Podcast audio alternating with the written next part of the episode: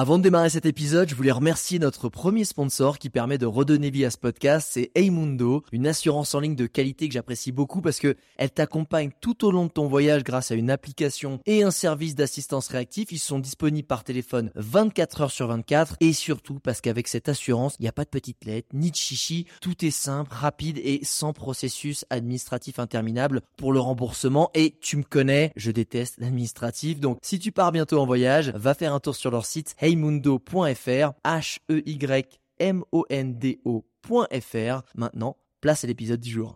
Regarde-moi ça J'ai l'impression de faire la dégustation. Ouh ça c'est de la vue Ah, c'est magique cet endroit C'est absolument dément. Le spot est juste incroyable. Ça joue vraiment à quelques centimètres Et s'enfoncer un peu dans la forêt. ok, bon, ok. Tout le monde est absolument gentil. C'est ça la vie. Bonjour internautes et bienvenue dans ce nouvel épisode de Je t'emmène en voyage. Et aujourd'hui, je t'emmène plus pour un voyage intérieur, puisque je vais enfin te parler de ma retraite méditative Vipassana de 10 jours en Afrique du Sud. Et euh, si j'ai mis un peu de temps pour faire ce podcast, surtout si tu as suivi un peu euh, tout le process sur mes réseaux sociaux, que ce soit sur Insta ou sur Facebook, euh, j'ai voulu attendre un peu pour avoir du recul sur tout ce que j'avais vécu et voir vraiment les bénéfices, non pas à court terme, mais à plus long terme, parce que là, ça va faire deux mois que j'ai vécu cette expérience. Et je tiens vraiment à te la repartager voilà, avec tout ce recul pour peut-être que toi aussi te donner l'envie de le faire. Donc dans ce podcast, je vais dans un premier temps te dire ben, à quoi ça sert de faire une retraite vipassana et, et, à qui potentiellement ça s'adresse. Je te dirai ce que c'est exactement pour, pour qu'il n'y ait pas de, de, quiproquo et qu'on comprenne bien euh, ce que c'est, parce qu'on entend plein de choses sur la méditation en ce moment, donc c'est vraiment te préciser exactement ce qu'est la retraite vipassana. Et puis ensuite, je te ferai part de mon expérience avec euh, les bénéfices, les moments difficiles, le moment où j'ai aussi repoussé mes limites. Et puis je terminerai par euh, les conseils pratiques, si tu as envie de le faire, que tu comprennes bien dans quoi tu t'embarques. Alors déjà, la retraite vipassana, pour, pourquoi on va faire ça? Ben c'est euh, déjà la méditation en général, c'est quelque chose qui devient de plus en plus à la mode. Euh, on entend parler de plus en plus. Et, c'est vrai que pour moi, euh, je trouve ça un peu insensé, même aujourd'hui avec le recul, de se dire, ça fait depuis les années 60, pas vraiment avant, mais depuis les années 60, où on a une obsession de à quoi on ressemble, que ce soit la mode à travers les vêtements, que ce soit aussi à travers de notre corps physique, euh, comment on est, comment on est euh, physiquement shape, euh, en forme, mais personne ne prend vraiment le temps de, et autant, met autant d'énergie à entretenir son bien-être intérieur, dans sa tête psychique. Et c'est un peu, tu vois, genre, tu as les clés d'une Lamborghini, et tu as la carrosserie, tu as tout qui va bien, mais en fait, tu as un moteur d'une deux chevaux. Et, c'est un peu ça le délire, c'est à quoi ça sert de passer autant de temps et d'énergie à cultiver cet aspect extérieur si à l'intérieur tu es tout pourri ou que tu as des névroses ou que tu es mal dans ta peau. Donc je trouve ça bien cette nouvelle tendance de la méditation parce qu'effectivement ça va c'est des exercices qui permettent de de voir un peu ce qui se passe à l'intérieur, ça va, ça va pas, qu'est-ce qui bloque, euh, est-ce que c'est le bordel, et faire un peu le ménage. Donc ça, c'est une bonne chose. Donc euh, il y a des applis aujourd'hui qui, fonctionnent bien, surtout pour les introductions, quand on a envie de s'y mettre, quand on a envie de faire un premier pas là-dedans. Mais du coup, moi, je vais te parler de la technique Vipassana. Et cette, technique Vipassana s'adresse à tous les gens qui ont envie de, bah, se sentir un peu mieux dans leur peau, dans leur vie, parce qu'il y a des choses qui vont pas, ils sont pas, ils sont pas en phase avec eux-mêmes. Ou alors des gens aussi qui ont des douleurs physiques et émotionnelles, enfouies ou non résolues. Euh, tu sais, des fois, moi, voilà, j'avais un mal de sciatique, un mal de dos depuis des années. Et, je croyais effectivement que c'était un mal physique, sauf que tu vas te rendre compte que, avec tout ce que je vais te raconter, tu vas voir, c'est assez dingue, bah, que c'était plutôt psychosomatique. Et ça peut être aussi des personnes qui ont vécu des choses très difficiles, des pertes de proches, des traumatismes quand ils étaient enfants, ils ont envie de se débarrasser de tout ça, d'aller de l'avant. Et cette expérience, elle permet vraiment de ça.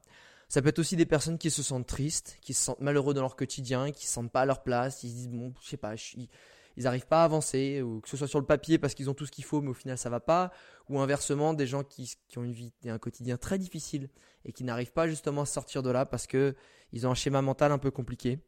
Et, finalement, ça va être aussi pour les personnes, et, ça j'en faisais partie, qui ont du mal des fois à gérer euh, émotionnellement certaines situations, qui vont s'emporter, ou qui vont être tristes, ou qui vont être... Euh, voilà, ils vont se laisser submerger par les émotions et ils vont être euh, un peu en prise à ces émotions plutôt qu'être voilà, avoir le contrôle. Ça ne veut pas dire devenir un robot hein, après qu'on fait Vipassana, mais ça s'adresse à toutes ces personnes-là, la retraite Vipassana. Alors qu'est-ce que c'est? En fait, la Vipassana, c'est une technique de méditation qui est directement euh, héritée de Bouddha. Euh, parce qu'en fait, c'est une technique. Donc Bouddha, il est, indien. Hein, on pense que c'est, est en Asie, mais il est indien. Et euh, c'était du coup, il avait répandu sa technique et ses différentes techniques de méditation partout en Asie. Donc il y a plus de 2500 ans.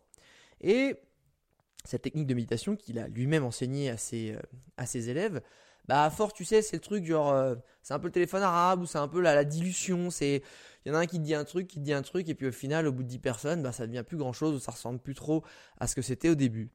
Donc ça s'est vraiment perdu au fil des années, au fil des siècles. Sauf que, bah en fait, il y a deux, un ou deux temples en Birmanie, qui était un pays qui restait quand même beaucoup en autarcie pendant longtemps, qui a conservé la technique la plus pure euh, de cette, euh, de cette technique de méditation de Bouddha.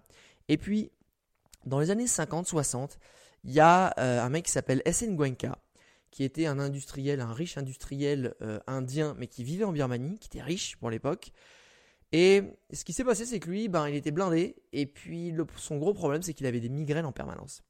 Des migraines. Donc, il, vu qu'il avait de l'argent, il a commencé à voyager pour aller voir les plus grands les spécialistes, mais ça passait pas. Donc il allait partout dans le monde et un jour il est revenu, il faisait un passage en Birmanie, puis il y a des amis qui lui ont dit écoute, de toute façon vu que tu claques ta thune et ton temps à aller voir les plus grands spécialistes, j'ai entendu parler d'une technique de méditation là qu'il y a dans un temple. Euh, essaye de toute façon, t'es plus à ça près.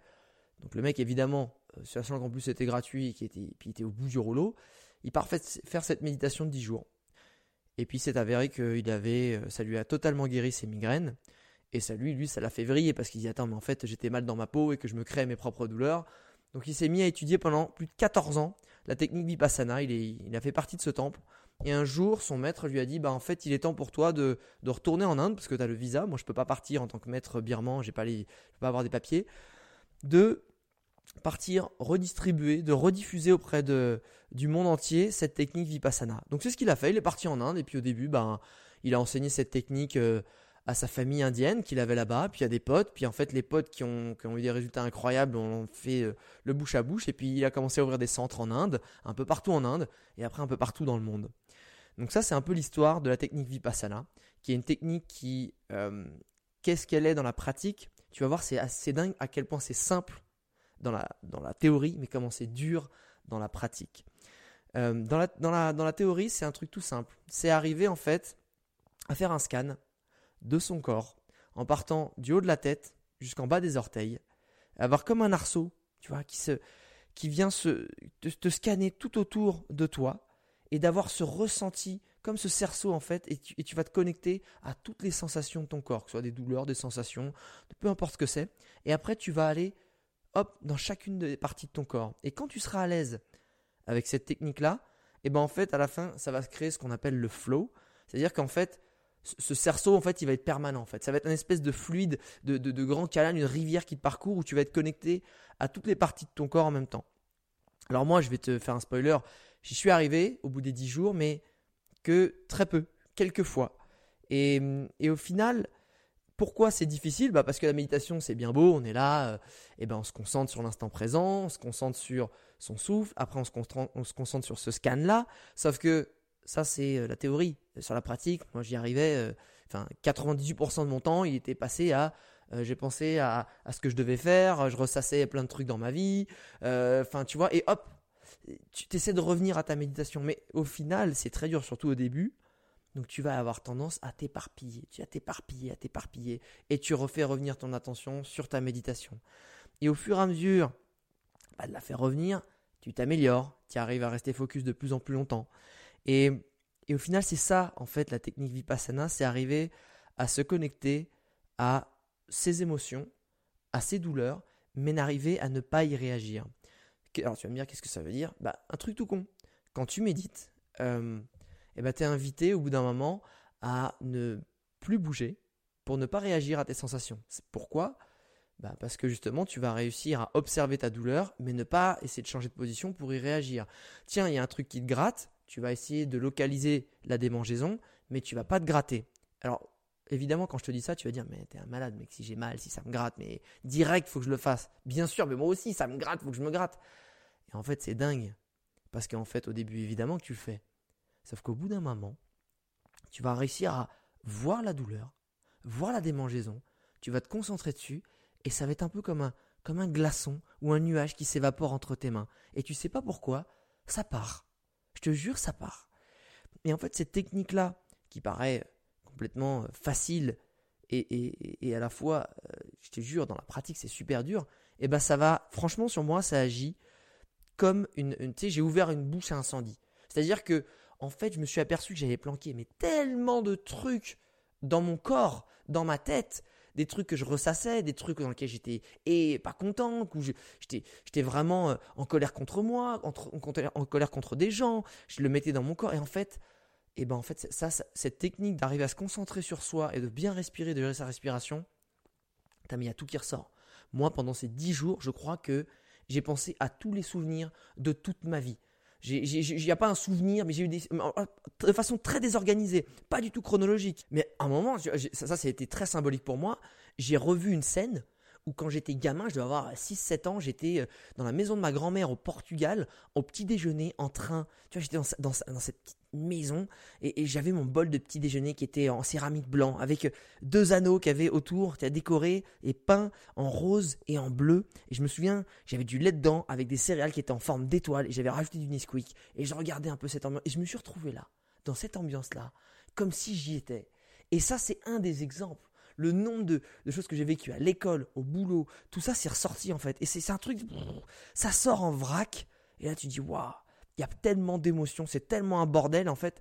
Et j'ai l'impression que ça, ça nettoie tout ça, ça fait sortir tout ça. Le bien comme le moins bien.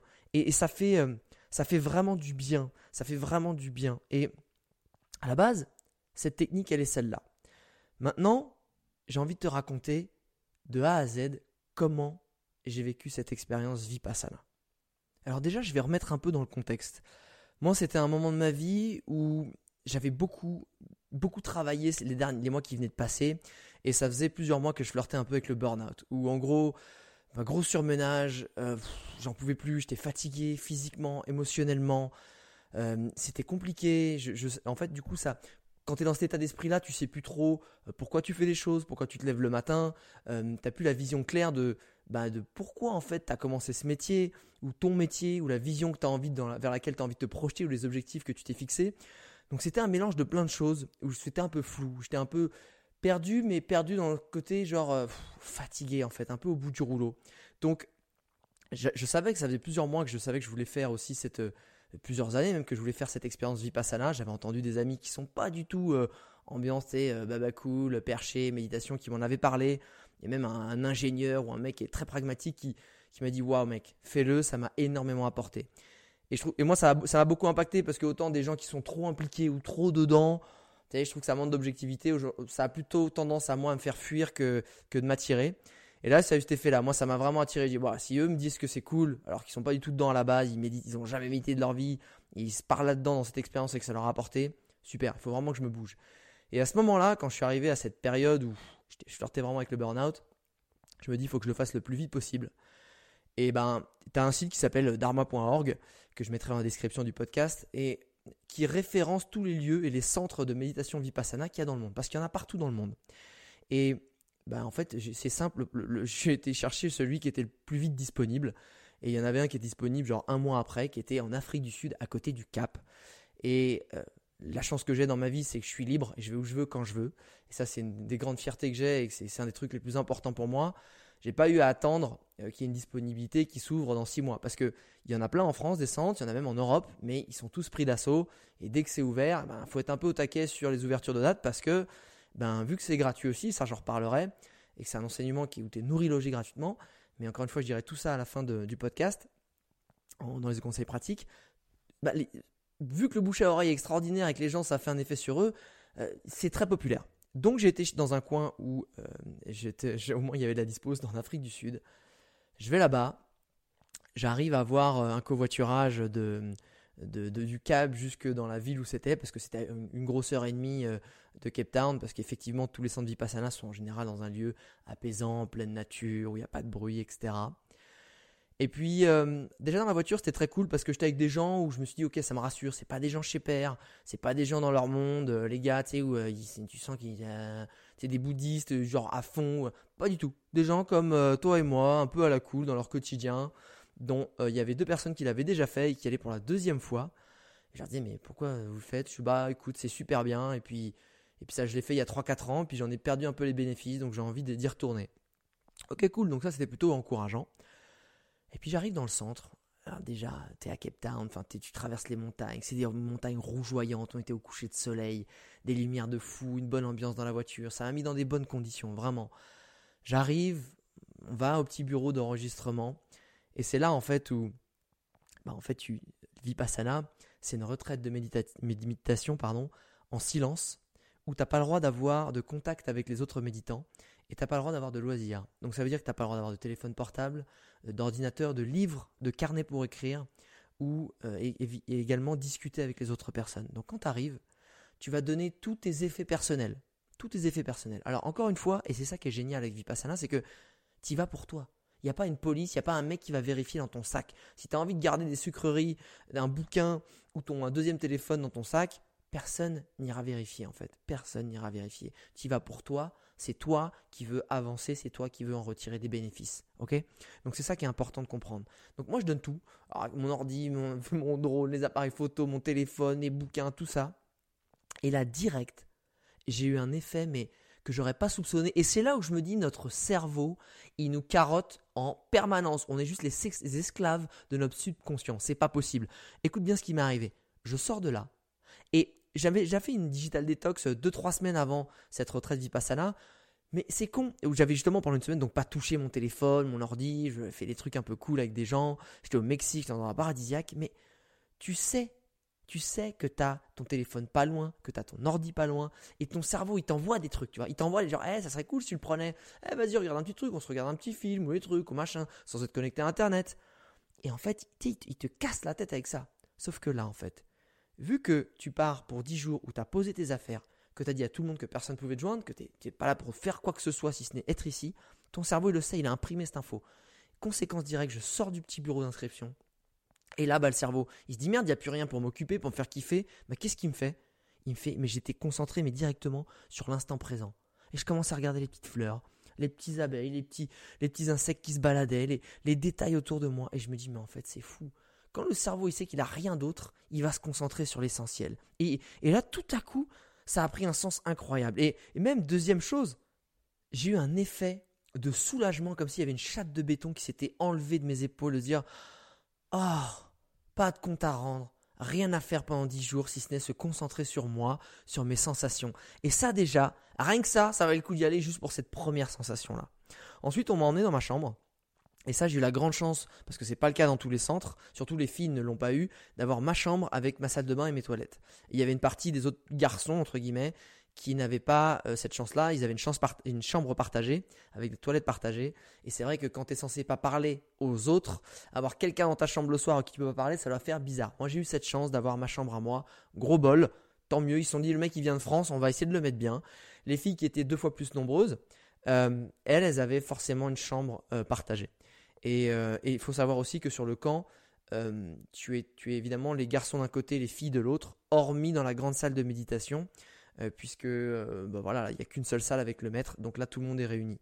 Sinon, bah, le but c'est simplement d'éviter les distractions, et vu que les hommes, on est un peu des pervers, on aurait eu tendance à peut-être un peu trop à mater les gonzesses, et franchement c'est pas plus mal, tu vois, tu restes dans ton truc.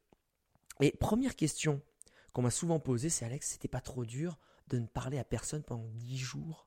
Mais franchement, je vais te dire, internaute, ce truc-là, ça a été le plus facile. Enfin, moi qui habite à Paris, quand tu es dans une grande ville, tu parles à personne. Hein.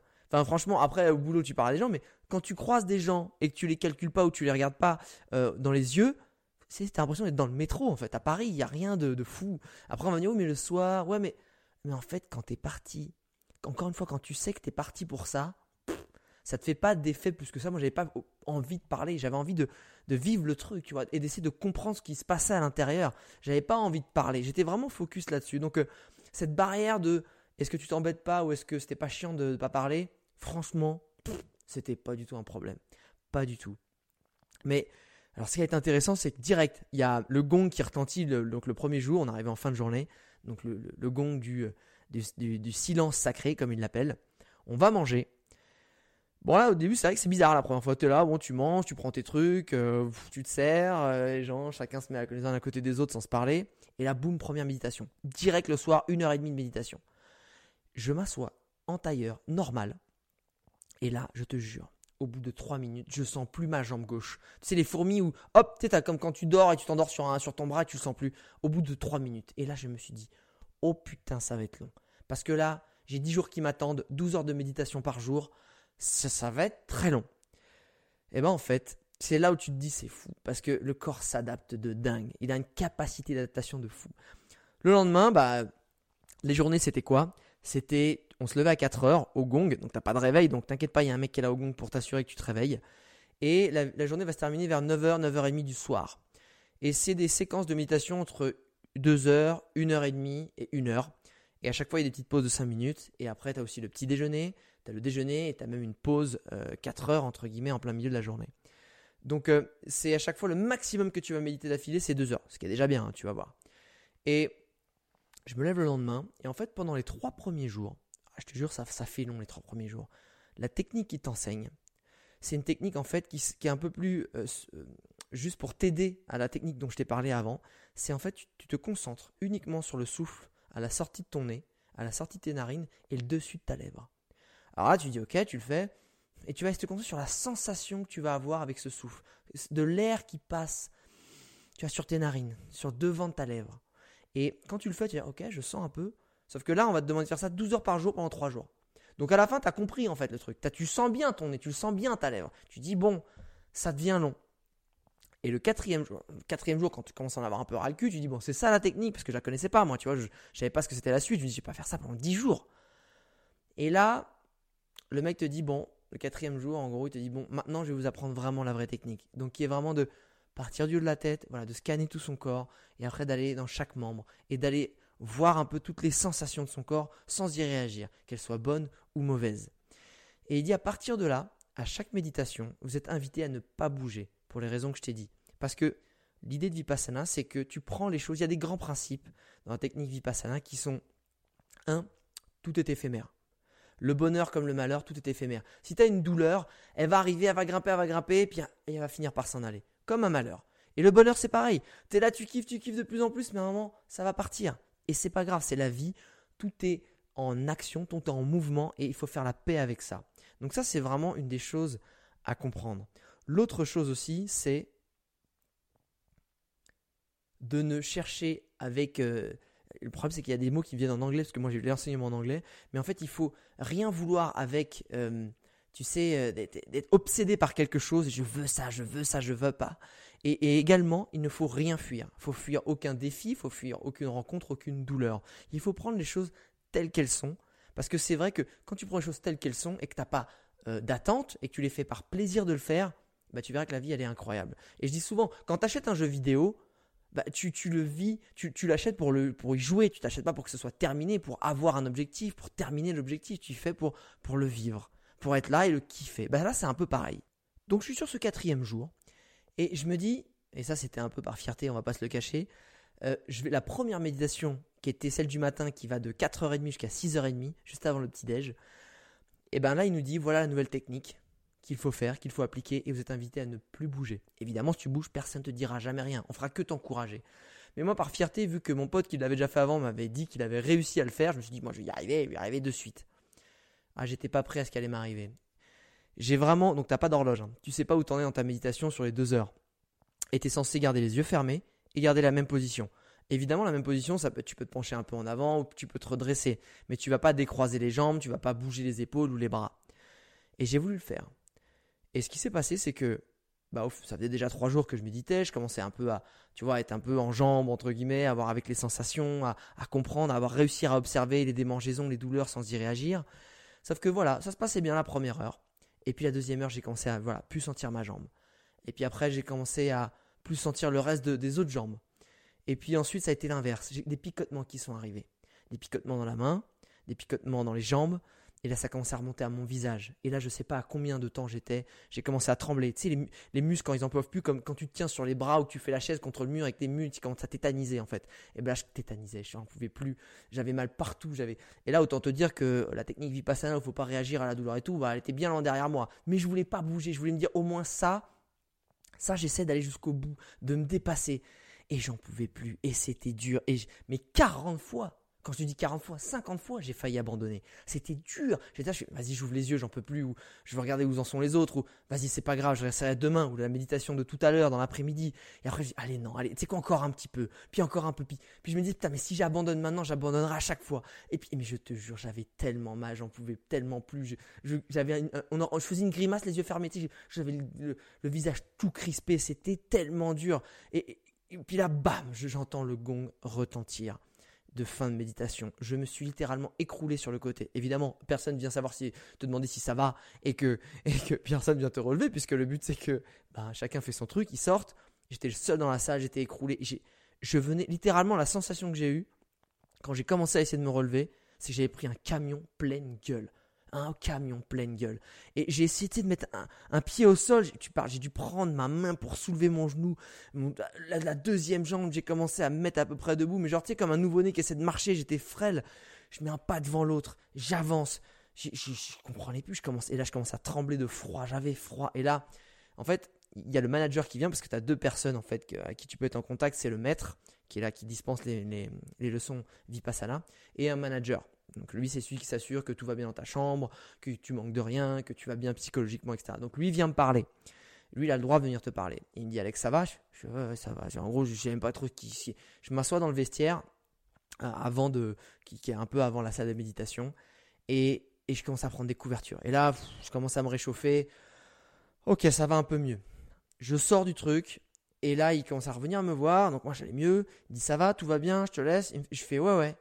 Et au moment où je dis ouais, ouais, et j'explose en sanglots, mais de larmes incontrôlées, mais des larmes de crocodile, et j'en pouvais plus, je m'appuie à l'arbre, j'en pouvais plus, je chiale, je chiale. Et là, il me fait bon, on va, on va rentrer un petit peu là dans les vestiaires, parce qu'évidemment, bah dehors, t'es pas censé faire de bruit, t'es pas censé faire des choses euh, qui, qui attirent l'attention, parce que c'est vrai que bah, quand t'es dans ton truc où tu parles à personne, la moindre chose va t'attirer l'attention. Donc l'idée, c'était pas de montrer aux gens que j'étais en mode mal, tu vois.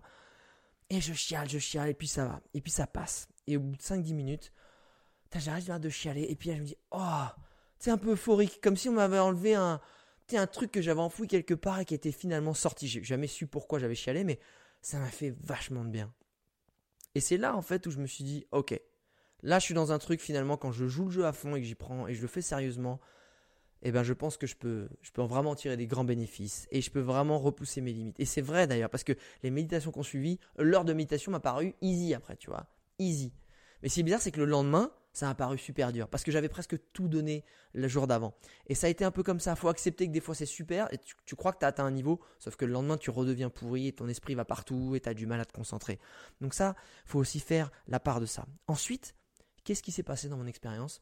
Quand je commençais un peu à me faire chier vers le 6-7e jour, parce que je commençais un peu à maîtriser le truc et puis tu sais, genre, bah, c'est bon, je contrôle un peu, même si au final, 90% euh, du temps, mon esprit il divaguait un peu partout j'étais ton esprit à quoi ça sert en fait que les trois premiers jours ils te disent euh, tu sais de, se concentrer sur le souffle à la sortie de tes narines et de ton nez? C'est pas pour rien. C'est parce qu'en fait ça va affûter entraîner à affûter ton esprit pour si après quand le maître il dit bah va, dans ton doigt de pied ou va dans ton coude t'inquiète ok je vois très bien j'y suis super je sais ok on y est bien hop allez on va dans les on va dans le menton. Et je sais pas comment te dire comment ton esprit s'affûte à être précisément à l'endroit de ton corps et je me baladais dans mon corps le 6-7e jour en gros, parce qu'il disait quand tu as une douleur ou une sensation particulière, reste dessus, observe-la. Et là j'étais sur ma sciatique, qui me fait mal depuis 10-15 ans. Vraiment, c'est un truc, je l'ai en permanence, c'est une douleur de 3-4 en permanence, qui me bouffe de l'énergie, qui me bouffe le moral. Et voilà, moi qui aime bien faire du sport, c'est très compliqué. Et puis là, je suis dessus. Et puis, et putain, j'ai putain, je, me rends compte en fait que putain, elle est tendue, c'est tendu, c'est et puis, et je me dis, là, j'étais là, je putain, mais mais pourquoi c'est tendu? Je fais, c'est pas grave en fait. Et en fait, j'avais l'impression d'avoir comme un petit, petit, comme les bratés des raptors, tu vois, un petit, tout crispé, un vois, comme ça. Et puis tout à coup, boum, hop, j'avais détendu mon bras. Sauf que là, c'était dans ma jambe, évidemment. Et je sens, mais tu j'ai eu la sensation que, à un moment, j'ai revécu une scène de ma vie, dont je vais te parler juste après, mais qui m'a fait le même bénéfice que, que j'ai rêvé d'avoir après toutes les séances d'ostéo et de kiné que j'ai pu faire dans ma life. Dieu sait que j'en ai fait, ou de, ou de, ou d'acupuncture, c'est ce côté où, tu sais, clac, clac, t'entends un crack et là, tout à coup, ah, t'es soulagé, sais, la douleur est, partie d'un coup. Et ben là, j'étais sur ma douleur, et là, je me rends compte qu'elle est tendue, je revis ce moment de ma vie, et là, tout à coup, paf, je sens le muscle, mais littéralement, qui, en fait, qui se détend, qui se délie, et je me dis, mais, ah ouais, ah ouais, en fait, cette douleur, elle n'est pas du tout que de la mauvaise posture ou de trucs. Non, en fait, c'est dans ma tête. C'est mon stress, c'est mon. Et, en fait, je vais te dire pourquoi j'avais cette douleur. Parce que je l'ai compris, c'est mon auto-analyse hein, après. J'ai jamais été quelqu'un de stressé. Tu vois, je suis plutôt quelqu'un de détendu qui, au contraire, va de l'avant. J'ai pas peur de la pression. Parler devant des gens en conférence, euh, prendre des grands projets, même si je sais pas trop comment je vais me débrouiller pour les faire. Tout ça, ça me fait pas peur. J'y vais. Mais en fait, ça, c'est ce que je croyais. C'est ce c'est ce que je croyais dans mon conscient. Sauf que dans mon subconscient, je m'apercevais qu'en fait, j'étais ultra tendu. Et tout ce stress, il était calé là, dans ma sciatique, dans mon dos. Ça partait jusqu'à dans mon doigt de pied. Et en fait, parce qu'à chaque fois, j'étais ouais, je vais y arriver. Tu sais, je me, j'étais convaincu dans la tête que j'allais y arriver, mais j'espère que ça va bien se passer. Allez, j'espère que ça va bien se passer. Et le j'espère que, ben, c'est un inconscient de création de doute qui se foutait là, en fait. Et je me dis, mais putain, je suis un mec ultra tendu, en fait. Je me croyais cool, je me croyais détendu, confiance en moi, sauf que, ouais, mais tu sais, c'est un peu je fous la poussière sous le tapis en fait. Et je m'en rendais même pas compte.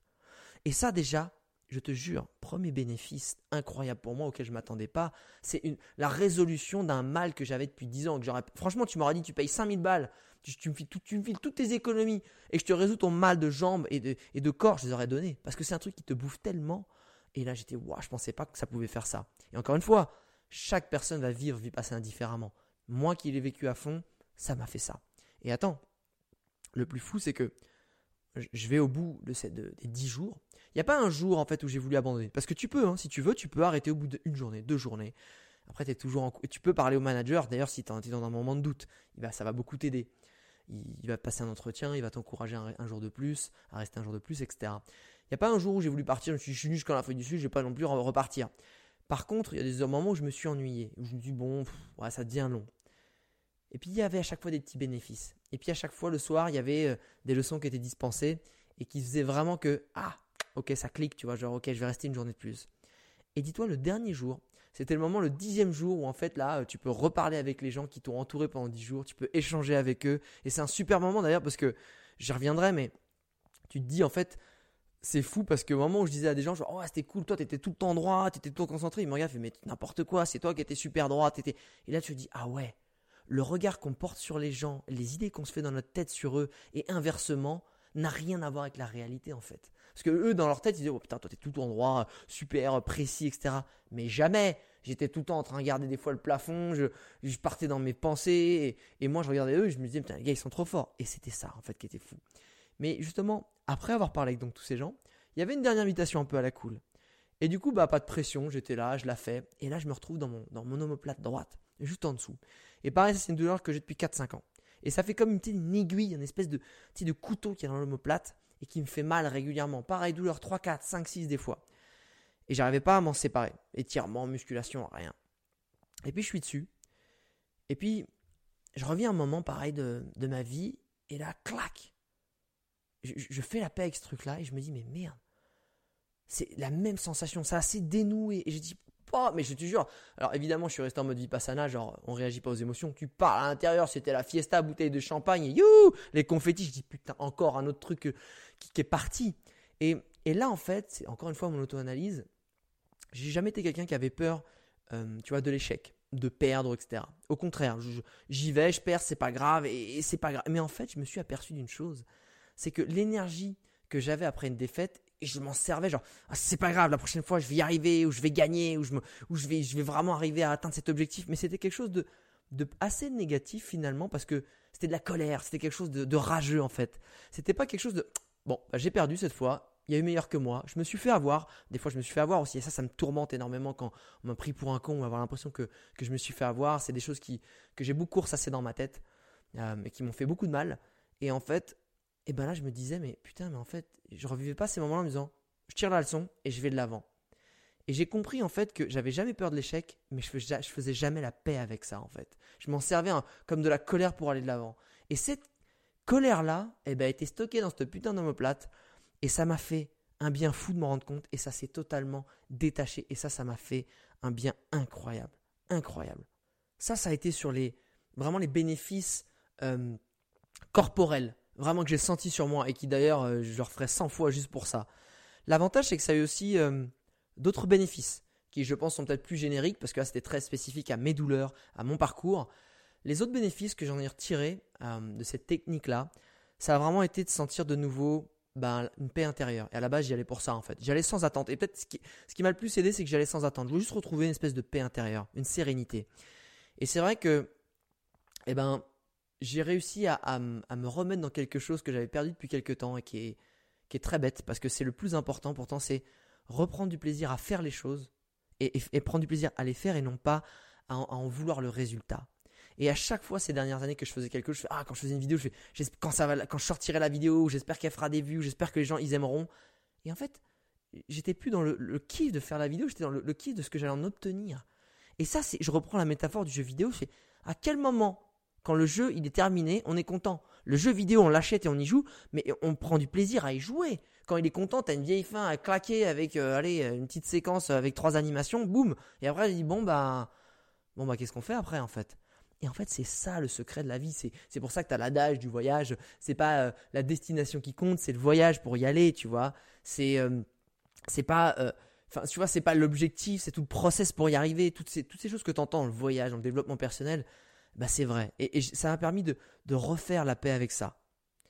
Un autre grand bénéfice que j'ai pu en tirer, je sens que moi qui suis très réactif à certaines émotions, surtout à l'agacement quand on m'agace, quand, quand, quand en fait on va, on va insister à, faire, à me faire quelque chose ou à ou me faire répéter, ça va très vite m'agacer. J'y peux rien, c'est mon schéma, ça va très vite me mettre en colère.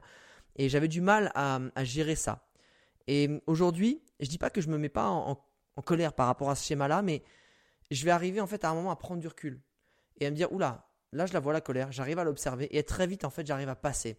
J'arrive à, aller m'excuser ou à me dire écoute je suis désolé ou, ou à passer ce truc-là. Et en fait, la technique Vipassana m'a appris un truc tout con. C'est me détacher de mes émotions pour les observer. Je dis pas qu'elles arrivent pas, hein. je dis pas que je suis pas triste, que ça me démange pas, que je vais pas me mettre en colère, mais j'arrive à les observer et me rendre compte, prendre du recul et hop, à m'en éloigner et à les effacer. Quand je suis en colère, arriver. Alors évidemment, c'est toujours plus dur et le plus dur, c'est avec les proches. Hein, euh, que, ce soit euh, tes parents, tes potes, ta copine, etc. C'est là où ça, te prend le plus au trip et ça va peut-être le plus te mettre en colère. Mais je vois que pour le boulot, pour la vie de tous les jours, pour les gens de tous les jours. J'étais quelqu'un qui était plutôt à la cool, mais là vraiment, j'ai senti que maintenant je me détache de tout ça. Et que même avec les proches, voilà, j'arrive à, quand je reprends mes mauvais réflexes, à capter le truc. Et petit à petit. Et c'est ça que j'ai bien aimé aussi dans l'enseignement Vipassana. Le mec te le dit, il fait, si tu repars d'ici et qu'avant tu t'énervais dans 10 fois sur 10, et que maintenant tu te, tu te, tu te mets en colère 9 fois sur 10, bah t'as gagné en fait. L'idée, c'est de progresser et de faire un petit peu à chaque fois.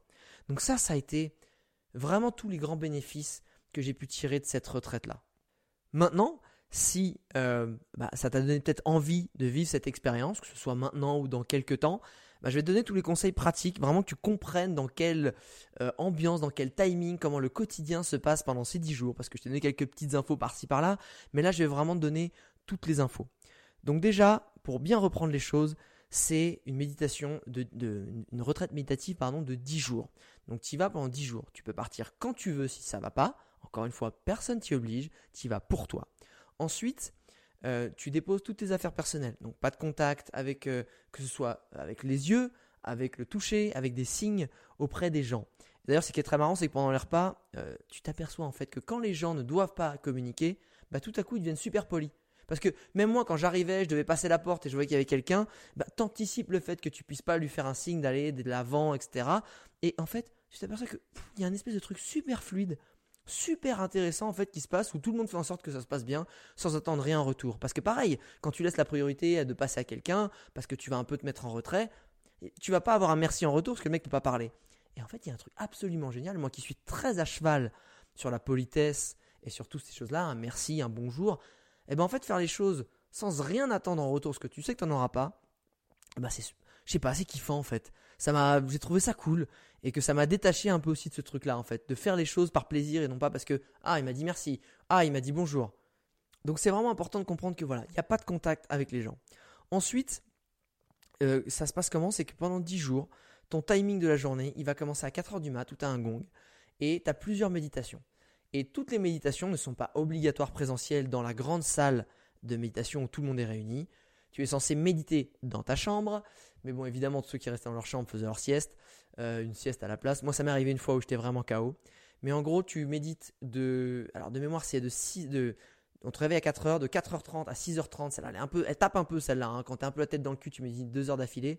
Ensuite, tu as euh, une heure et demie de petit-déj. Donc euh, moi, je mangeais pendant une demi-heure et je redormais une heure. Ensuite, tu as 8h, 9h et de méditation, une pause. Et ensuite, 9h, 11h. Et ça, c'est une grande méditation. Et ensuite, tu as une pause de 2 heures. Pareil, 11h, euh, une heure de l'après-midi pour manger. Je mangeais rapidement, je redormais une heure et demie. Et ensuite, pareil, ça va être des méditations qui vont s'enchaîner comme ça. Euh, ça va être 13h, 15h, 15h, 17h. Et ensuite, tu as le pause café. Et ensuite, tu reprends. Donc, c'est des c'est beaucoup de sessions comme ça. Donc, ça va être ensuite 18h30, euh, 20h30 et 20h30. As la, tous les soirs, tu as une heure de cours, entre guillemets, où en fait, il passe l'enregistrement de Gwenka, donc ce fameux Indien qui, a été enregistré dans les années 90, donc c'est un vieil enregistrement des années 90, où il dispense tous les soirs son enseignement. Et ce qui est fort, c'est que le mec, à chaque soir, il te file un enseignement, mais il, sait exactement où tu es dans ta tête. Il dit, ah, le deuxième jour, j'ai mis, ça m'a frappé le deuxième jour, je fais, deuxième jour, vous venez, vous venez de méditer quasiment 24 heures en deux jours, enfin ouais, quasiment 24 heures en deux jours, il y a un petit progrès, mais quasiment pas. Et le mec, tu dis, mais putain, mais c'est ça. Tu dis, putain, tu te sens super coupable d'avoir médité quasiment 24 heures en deux jours et t'as l'impression que t'as pas avancé, tu t'es pas amélioré. Et le mec, il dit, c'est normal. Et en fait, chaque soir, il te dit, tu il te, te, t'as une leçon sur les grands concepts, sur la technique, sur les grandes valeurs qui sont diffusées. Et ça, ça fait du bien pour revenir et pour continuer le lendemain. Donc ça, c'est très cool. Ensuite, sur tout l'aspect pratique, euh, bah, les repas, en fait, c'est des repas qui sont véganes. Des fois, il y a des œufs, mais il n'y aura pas de poisson. Et franchement, euh, même si tu es viandard, je te jure, on mange super bien. Les cuistots, ils sont super bons. Ils font des petits sauces, des curries, des petits trucs. Il y a des desserts à chaque fois qui sont faits à base de. À un moment, il y avait des, euh, des energy balls, des date balls, des petits. Il avait fait des, desserts au cacao, le mec. Enfin, franchement, j'ai été le remercier qu'on a pu reparler parce que le gars s'est déchiré et tu peux en reprendre autant que tu veux. Et effectivement, tu vas apprendre à te réguler parce qu'au début, tu vas putain, faut savoir que tu as un repas le matin à 6h30, un petit déj. T'en as un bah, entre 11h et, 13h. Et ensuite, tu as une pause fruits à 5h. Mais tu manges pas le soir. Et moi, je te jure, qui suis, qui a aucune réserve dans mon corps. Et quand je, décale un repas d'une heure et demie, je suis en mode hypoglycémie, faut pas venir me parler, j'ai plus de son, plus d'image. Et eh ben en fait, ça se passe nickel. Parce que t'es pas à faire d'énormes dépenses physiques, même si c'est physique et mental, cette euh, retraite, ça se passe franchement plutôt bien. Et, et en fait, au début, tu vas avoir quand même tendance à manger beaucoup pour dire, ah putain, je vais avoir faim, je vais avoir faim. Et sauf que tu auras des putains de coups de barre pendant la méditation et que tu apprends à te réguler et à prendre à peu près la quantité dont tu as besoin. Donc vraiment là-dessus, tu manges très bien, te fais pas de soucis.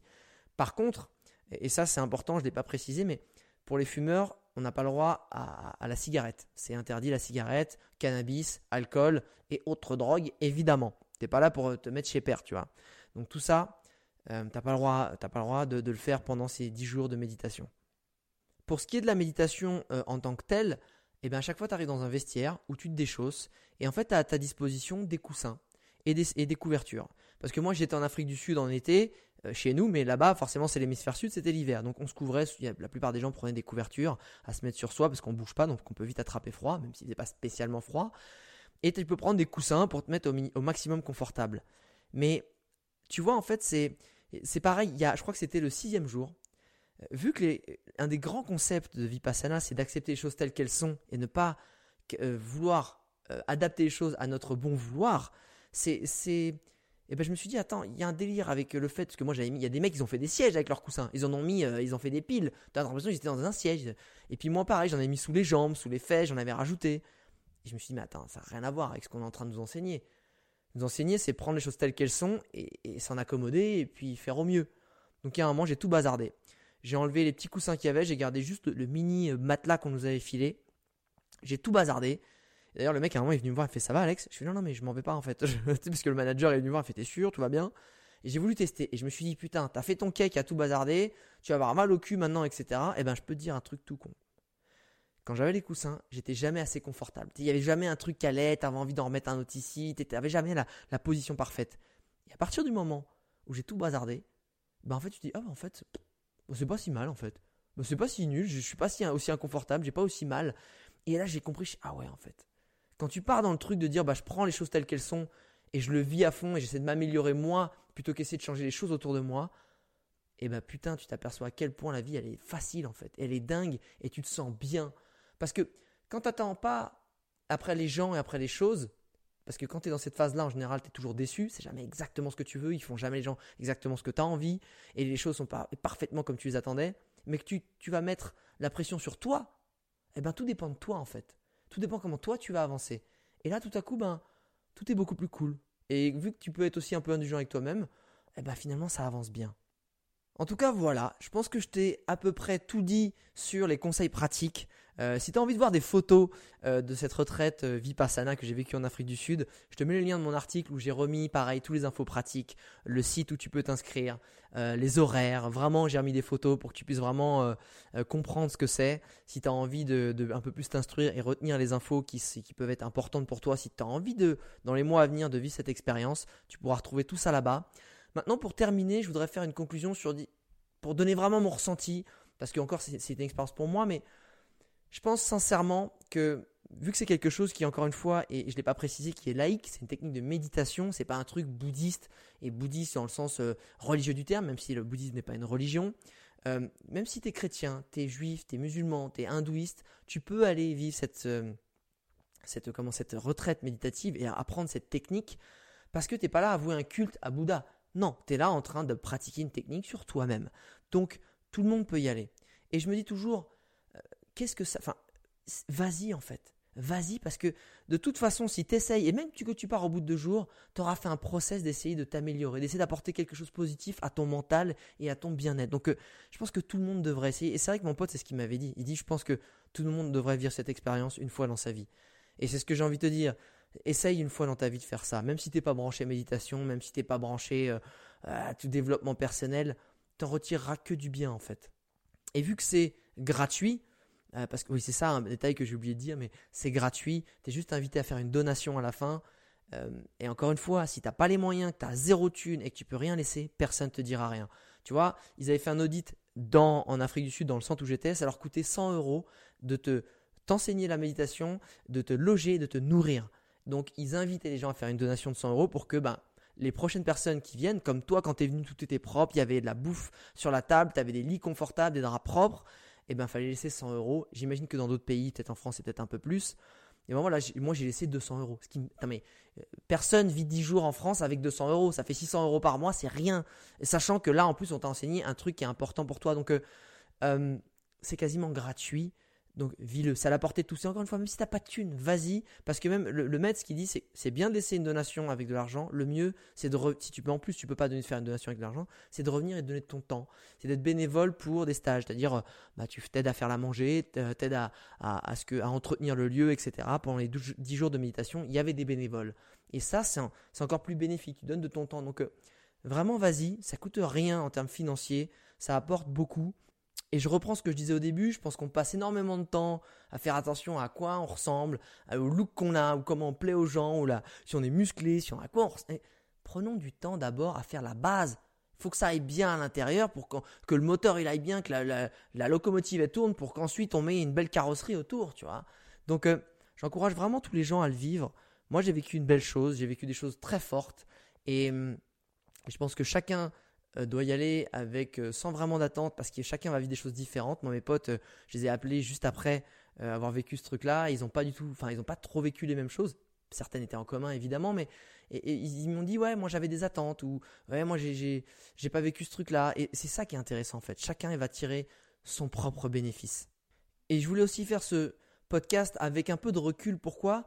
Parce qu'on m'a tout de suite posé la question quand j'ai dit mes mots physiques mes douleurs physiques sont parties, est-ce que maintenant c'est revenu? Et je dis non, c'est pas revenu. Et c'est vrai que là, ça va faire deux mois, et j'ai très vite compris en fait euh, que ça, surtout ce qui est fort, c'est qu'aujourd'hui, je sais que mes douleurs corporelles sont liées non pas à des choses extérieures, mais à moi-même. Si j'ai mal, c'est ma faute, et c'est moi qui ne prends pas le temps de méditer pour soulager ça, pour me reconnecter à mes douleurs et les, et les effacer. Et donc, pour répondre à la question de est-ce que je n'ai plus mal aujourd'hui? Non et oui. C'est-à-dire que la plupart du temps, j'ai pas mal, mais je vois que dès que j'ai du stress, ou alors quand je ne vais pas méditer pendant 3, 4, 5 jours, bam, ça va revenir. Et c'est ça qui est génial, c'est que c'est, je suis 100% responsable de la douleur que j'ai, et ça je trouve ça formidable parce que c'est fini le côté ouais j'ai mal, euh, ouais j'ai pas eu de bol, j'ai le bassin qui est décalé, j'ai une jambe plus courte que l'autre, ou ouais machin truc, ou tu vois, non, c'est ma faute. C'est moi qui n'ai pas pris le temps de méditer. Et lui, alors, SN Gwenka, le grand maître de méditation, il encourage à méditer une heure le matin et une heure le soir. Évidemment, je savais que j'aurais jamais le temps de le faire et que je prendrais jamais le temps, mais j'essaie de faire 20 minutes le matin et 20 minutes le soir, ce qui est totalement faisable. Combien de temps on passe à, stobotomiser la tronche devant euh, Instagram ou devant YouTube, alors que ça ne nous sert pas à grand chose, bien plus, je pense. Donc, euh, j'essaie de le faire tous les jours.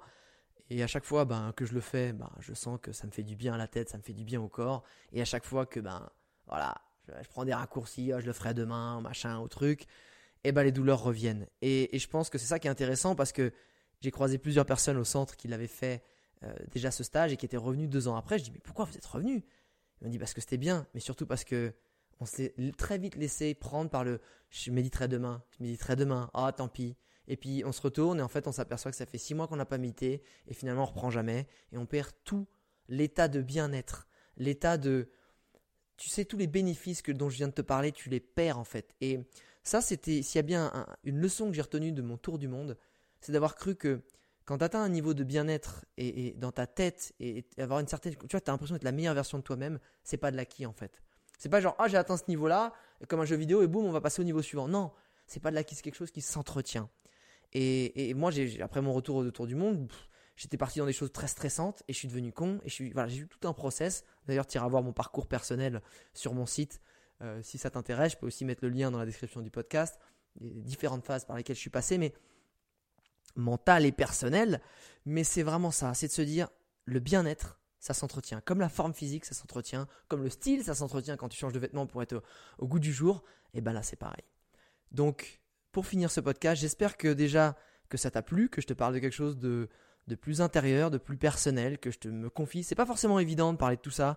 Euh, j'essaie de faire le mec qui est à l'aise, mais à la base, si je le fais, c'est vraiment pour me dire ce que j'aime pas me raconter ma vie ou des choses. À chaque fois que je donne des conseils ou je raconte des histoires, c'est parce que je me dis que tout le monde peut le vivre et que là, c'est quand même quelque chose d'un peu plus affûté, un peu plus spécifique à moi-même. Mais je me dis que voilà, ça peut peut-être en inspirer certains à le faire. Et vu les bénéfices que ça a eu pour moi, et je remercie mes amis qui m'ont encouragé à le faire parce que ça m'a fait tellement de bien j'ai envie de me dire qu'à mon échelle, j'ai envie d'encourager des gens à le faire aussi. Donc euh, j'ai pris ce parti de parler un peu plus de moi. Donc n'hésite pas à me dire, euh, de faire une dédicace en story, à m'envoyer un message euh, sur Facebook ou voilà, des petits messages. voilà, toujours en story, ça fait toujours plaisir. Je peux les repartager, on peut inspirer d'autres personnes. N'hésite pas là-dessus, à la suite de ce podcast, si ça t'a plu ou au contraire ça te gonfle qu'on parle de tout ça et que tu préfères avoir des choses plus pragmatiques ou des choses qui sont plus sur le domaine du voyage pur. En tout cas, je te dis à très vite, internaute. Euh, merci d'avoir passé ces, Putain, je suis resté un peu longtemps à parler quand même. Cette fois, c'est pas moi qui, c'est moi qui parlais et pas un, intervenant. Donc, je te dis à très vite pour un nouvel épisode de Je t'emmène en voyage et j'essaierai de te faire voilà d'autres d'autres types de podcasts de genre et un peu différents en espérant que ça puisse t'inspirer. Ciao.